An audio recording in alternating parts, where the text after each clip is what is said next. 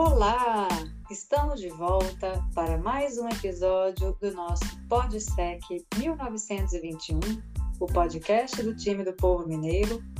E hoje vamos falar sobre o jogo que aconteceu pela 32ª rodada do Campeonato Brasileiro, com uma vitória fora de casa do Cruzeiro por 4 a 1 em cima da equipe da Ponte Preta. Vitória de virada que nos coloca com a mão na taça. Seja bem-vindo, Juan. Valeu, Ju. A mão na taça a gente já tá há um tempo já, né? Só falta a gente falando assim, levantar, né? Arrogante. já deve ter umas 20 rodadas que a gente tá com a mão na taça, mais ou menos, mas... Acho que tá com as duas mãos, os dois pés, a cabeça, mas né, como ainda não está matematicamente decidido, então eu falo que está com uma mão só para a gente manter a humildade, o pé no chão. Eu vi hoje que o Grêmio tem 0,00001% de, de chance de ganhar. Então. Ah, gente, é praticamente assim, eles têm que ganhar todos e a gente tem que perder todos. Isso é uma coisa que eu acho, né?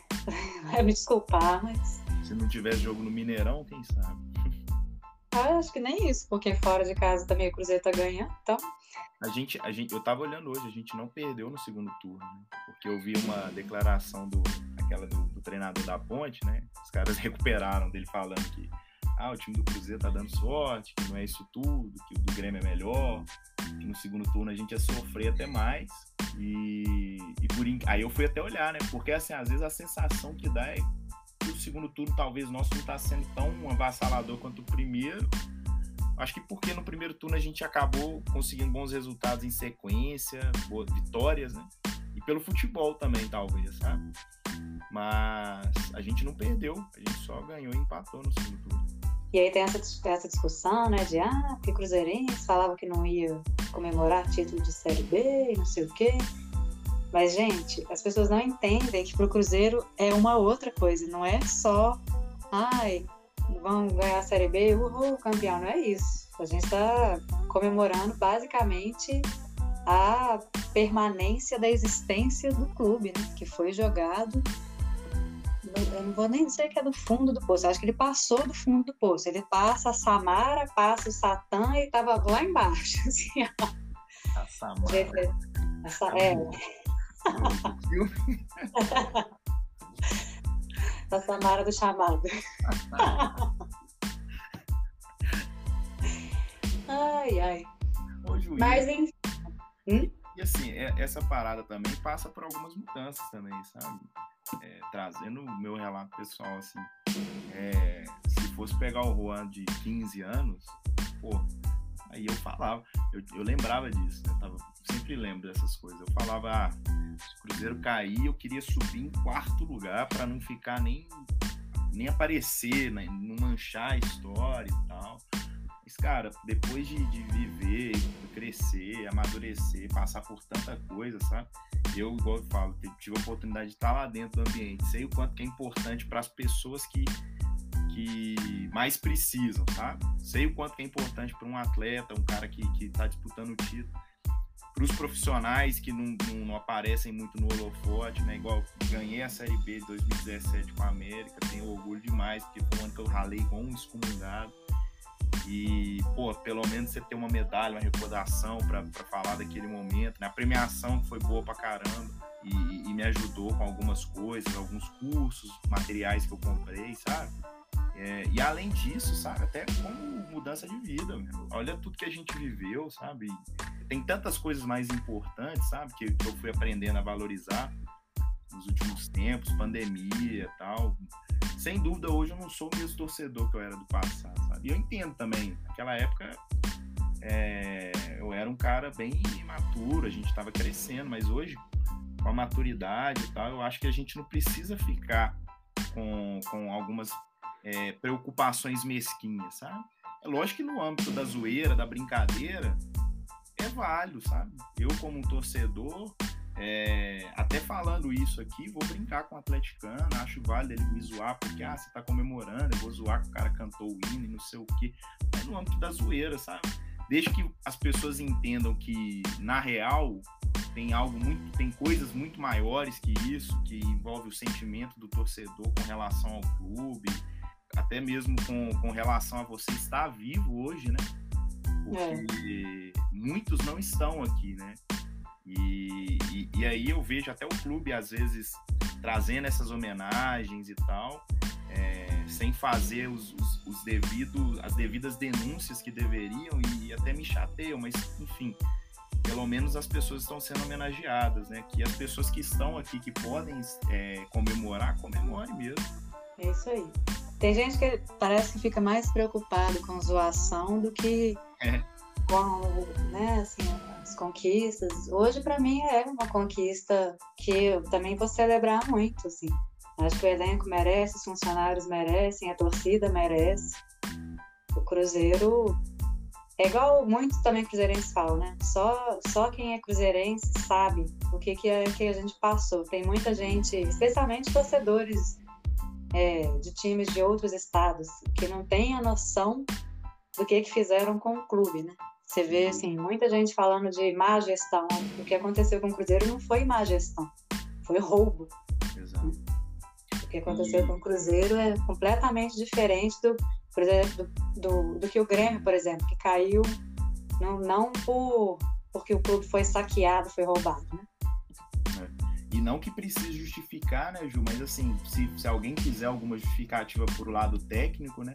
É, a gente imagina que a comissão vai continuar a mesma, é, muitos jogadores desse elenco vão continuar, sabe? Se, se continuar 15 jogadores, já é um número expressivo, você ter um grupo que sabe o caminho da vitória num campeonato de pontos corridos, que eu para mim é o formato mais complicado, mais difícil de se ganhar.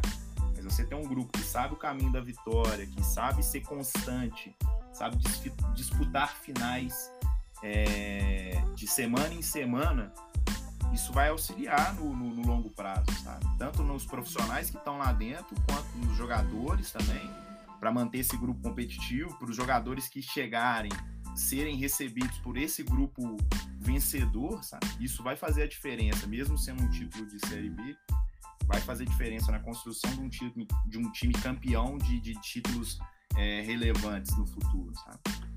Exatamente. Então é isso, minha gente. Então bora lá.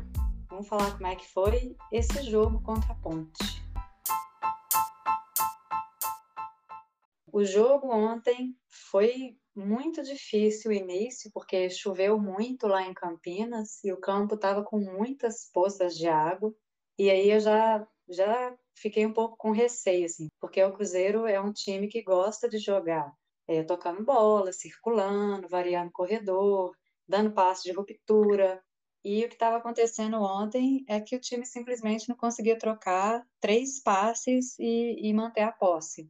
A Ponte Preta também iniciou o jogo com muita intensidade, mais do que o Cruzeiro. E aí que eu acho que a gente tem alguns perigos, assim, porque quando a gente não joga com a intensidade que o time está acostumado, aí a gente perde um pouco da, da qualidade do, do time, porque a gente não tem um time tecnicamente bom.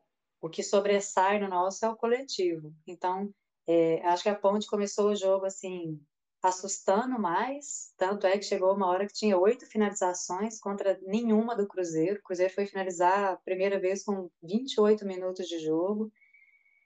E, e assim, para mim, ali naquele início, nada estava dando certo para o Cruzeiro. É, eu ouvi alguns comentaristas na, na hora do jogo falando, ah, é, a ponte também está bem posicionada e não sei o quê, mas toda hora que o Cruzeiro tentava um passe de ruptura, a bola parava numa poça ali que tinha no meio do campo. E eu falava assim, gente, para de jogar a bola aí. Vai pelos corredores laterais, que ali naquele momento eles estavam menos aguados do que o corredor central. Mas aí o Cruzeiro estava com muita dificuldade para sair. Estava ali com o, William Oliveira e o Felipe Machado, né? O Neto Moura não, jogou esse jogo. Na frente estava o, Bruno Rodrigues, o Edu e o Luvanor.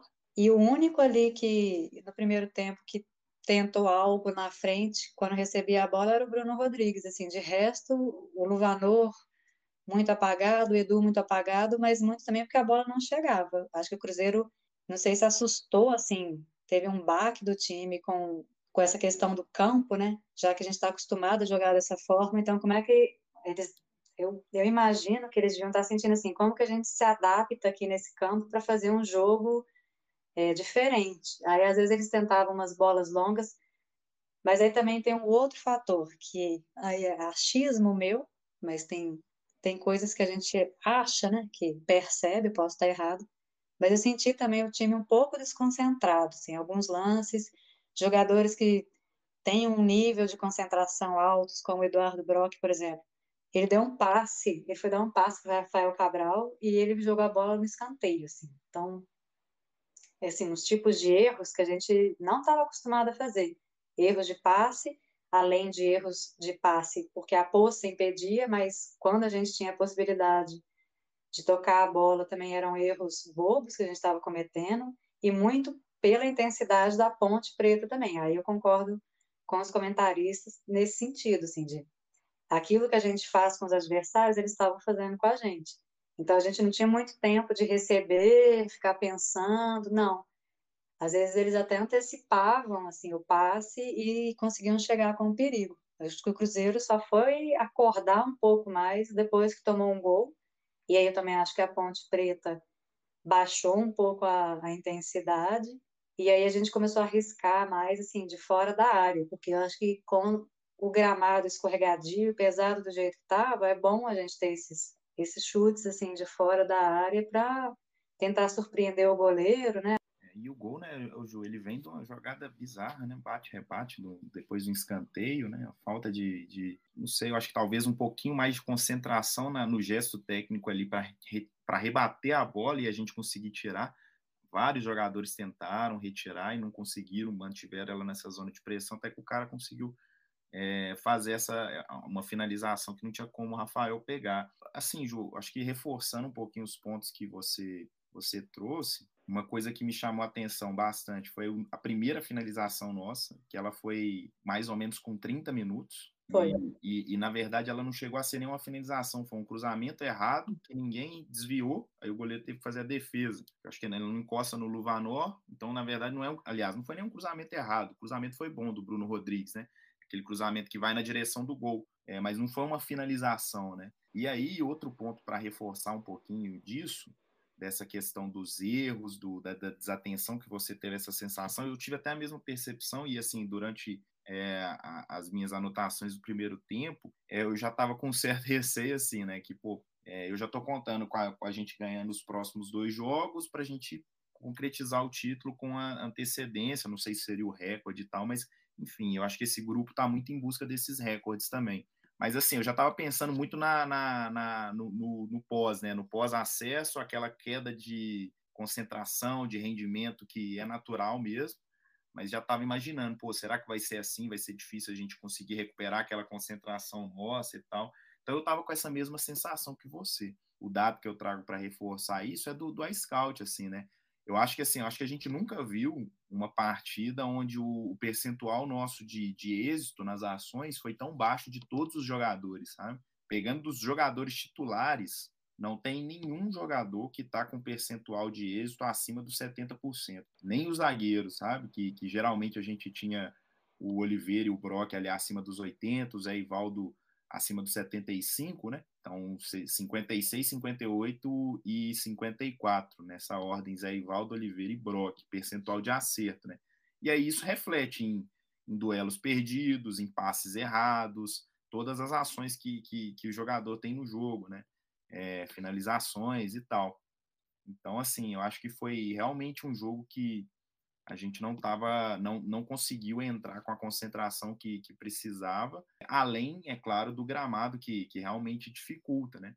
É, só que aí, eu achei que, assim, a, a Ponte fez o gol e aí recuou, mas aí recuou demais. Cruzeiro cresceu, né, obviamente, na partida, mas assim, ainda no primeiro tempo não fazia um grande jogo, assim, não tinha aquele volume e, e não tinha muito tempo também para conseguir é, retomar aquela concentração que deveria, né? Às vezes precisa de um vestiário ali, do treinador trocar uma ideia, mostrar algumas coisas para os jogadores, os jogadores entenderem o que está acontecendo. Né? Mas a gente já estava tendo a bola já no jogo, né? A Ponte Preta era muito intensa e, e finalizava, chegava com situações de contra-ataque rápido. Então, assim, a gente já tinha uma parte do nosso jogo ali, que era ter a bola, ela já estava com a gente, né? Precisava a gente caprichar nos ações nossas e, e, voltar a ter um nível de concentração e competitividade que a gente teve durante toda essa série, série B. Isso. Aí no final do jogo, o Cruzeiro ainda conseguiu fazer o gol de empate, né, numa jogada de bola parada, um gol de cabeça do Zé Ivaldo, e que para mim foi, acho que um lucro até sair com empate daquele primeiro tempo. E aí no segundo tempo a gente volta sem alteração, mas aí também tem uma coisa que eu achei que ajudou a mudar o jogo, que é o gramado estava menos ensopado. Você já não via mais muitas poças de água igual estava no, no, início do primeiro tempo. Eu já achei até que durante o primeiro ele já tinha melhorado, sabe, jeito. A água foi foi sendo drenada. Aí para o segundo tempo, imagino que o Pessolano deve ter dado um puxão de orelha nos jogadores lá no vestiário, e aí o, o Cruzeiro começou a jogar um pouco mais como o Cruzeiro que a gente está acostumado a ver como Pessolano, né? Então, né, Ju, no segundo tempo a gente já está com uma postura um pouco diferente, né? Volta mais agressivo, né? Você tinha falado da questão do gramado, né? Que ele já deu um tempinho para melhorar, secar um pouco mais. E aí o, o jogo acaba ganhando outra outra cara, né? É, alinhada à questão que eu tinha comentado no primeiro tempo também, de, do, eu achei que a Ponte Preta, além de ter sentido o gol do Cruzeiro também, né, o empate ainda no primeiro tempo, tendo feito talvez um primeiro tempo um pouco melhor, com certeza um pouco o primeiro tempo da Ponte foi melhor que o nosso, né, aliás. Além disso, o Cruzeiro ali já voltou com um nível de concentração mais alto, né? E aí já conseguiu, já começou a propor mais o jogo, agrediu o adversário. Mas assim, como, como que são as coisas, né? Igual a gente falou no jogo do Vasco, né? É, mais uma vez, talvez essa não foi a, a, grande partida do Cruzeiro, assim, na temporada, né? Tiveram outras partidas que a gente jogou melhor, o nível de concentração mais alto desde o começo, volume de ações, é, de êxitos em ações no máximo, e às vezes a gente saía com o resultado de 1 a 0 né? Uma vitória de 1 a 0 E nessa daí que a gente não, não, não foi tão assim, pegando um adversário, né? Que é, que, é, que é bem importante. Um amigo meu, até na análise dele, coloca: a gente tem que avaliar pensando na régua do adversário também, né? Um adversário que quase há muito tempo não perdia em casa, tem, vem tendo um dos melhores aproveitamentos no segundo turno. É, e mesmo assim a gente vai lá e, e, e, vira o jogo e ainda aplica uma goleada dessa, né? Então mostrou que assim, agora que o Cruzeiro tá, acho que está sem o peso, talvez, do, do, dos objetivos, né? As coisas estão acontecendo, os jogadores estão mais leves para poderem fazer o arriscado, o diferenciado, né? Tanto é que aí no na jogada do gol, eu acho que, que tem muito de, de, de, de lances é, mais arriscado, né? O Machado, que deu assistência do primeiro gol, ele é, o, teoricamente, o protagonista do segundo gol ali também, né? Depois um escanteio, a bola sobra, é, e ele vai e faz uma jogada, um passe de cabeça bem diferente, assim, também, para manter a bola no campo. O Bidu se esforça para deixar ela no, no campo, não sair. É, bola sobra depois para o Machado, e o Machado faz um cruzamento excelente no segundo pau para o Edu é, guardar o gol e virar a partida. Né? Além disso, depois o Rafa Silva entra e faz uma jogada individual maravilhosa. O Kaique no final do jogo também, com assistência belíssima também, tendo confiança. O Kaique que é um, um, atleta que a gente já sabe que, que é um bom valor da base, né? Por informações que a gente teve de pessoas que trabalharam com ele, por pessoas que acompanham ele na base também, pelo que a gente tem visto dentro dos jogos. É um lateral que é muito promissor, que vai render bons frutos para o Cruzeiro é, esportivamente. Então, assim, nem sempre as respostas elas, elas estão onde a gente está procurando, né? Galera, ah, pô, o time está ganhando só de 1 a 0 então é um time pragmático, que faz o, o bye, não, não faz muito mais que isso. Ah, o time está ganhando agora de 3 a 0 4 a 1 é o melhor time do mundo, é o time que goleia. Nem sempre é isso. Às vezes as respostas estão em outros lugares, né? E a gente tem que saber procurar elas. É isso aí, Juan. E assim, eu também acho que, do ponto de vista do adversário, a Ponte Preta não conseguiu manter a intensidade que iniciou contra o Cruzeiro. Você falou no primeiro tempo que eles baixaram muito o bloco, eu concordo. E eu acho que no segundo tempo o Cruzeiro conseguiu se impor mais e, e a Ponte Preta também teve muita dificuldade para sair jogando. Aí foi outra coisa que me chamou a atenção, né? No, no primeiro tempo a gente tinha foi ter dado a nossa primeira finalização mais ou menos nos 25, 30 minutos, né? E, e, nos 30 minutos do segundo tempo, a gente iguala o número de finalizações, e esse número era o mesmo que a Ponte tinha dado até então, lá naquela hora, né? Que eram oito, assim. Então, mostra isso, né? Como que o, o, Cruzeiro cresceu na partida, mas a Ponte Preta, ela estagnou mesmo. Assim. Acho que foi um segundo tempo muito tranquilo do Cruzeiro e mereceu fazer os, o 4 a 1 Perfeito, Ju. Para finalizar agora, é só você me falar quem foi o melhor em campo. Hoje ele correu para falar primeiro. Porque você tá de sacanagem dos últimos dois episódios aí. Olha, hoje eu vou votar no melhor em campo num jogador que eu acho que tem, tem um potencial ainda maior para mostrar para a gente. Assim, não é da base, né? Não é um jogador novo, mas é um jogador que eu gostaria de ver com uma pré-temporada bem feita e fisicamente bem, que é o Rafa Silva. Acho que ele entrou e matou o jogo. Fez dois gols. Poderia falar, ah, mas você vai votar nele só pelos dois gols? Ah, hoje eu vou. Perfeito, é, é, é, realmente é isso, né, Ju? Se ele for um jogador que consiga é, sustentar a, a, a, temporada, fazer mais jogos, né? É, aí com certeza ele contribuiria muito mais para o time. Porém, meu voto de melhor em campo, mais uma vez, vai ser pelo Machado e aí já pelas duas assistências. Eu acho que é, são duas assistências e aí em dois e, e em momentos se o Cruzeiro estava atrás do placar e empatado, né? Então são os momentos decisivos, né? Eu acho importante o jogador também consegue ser decisivo nesses momentos, né? Como foi o Edu no segundo gol, como foi o Zé Ivaldo no primeiro e o Machado com as duas assistências, né? Que é o momento de maior pressão ali talvez do jogo, né? Quando você entra depois ali no segundo tempo, o adversário já está um pouco desgastado e tal, o placar na frente, não que seja fácil, né? Mas é um pouco mais menos complicado do que é, você fazer isso jogando o jogo todo, estando atrás do resultado, com a perna pesada por causa do campo, enfim. E, e o Machado, eu, eu gosto de, de reforçar isso até para mostrar sempre que a gente pode separar pô, o gosto pessoal da observação, né? O gosto pessoal meu, já falei várias vezes, Machado não é o meu titular.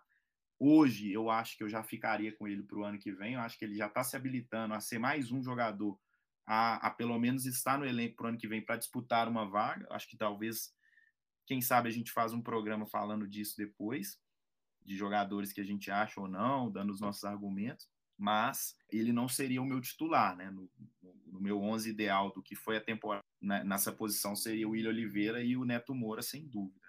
Mas é, ele cresceu bastante, vem evoluindo, é, melhorou muito com, com, com o Pesolano, algumas coisas, ainda precisa evoluir muito em outras coisas, mas assim, é um jogador que cresceu muito nessa reta final, tem, tem é, feito bastante diferença para a gente, eu acho. Sabe?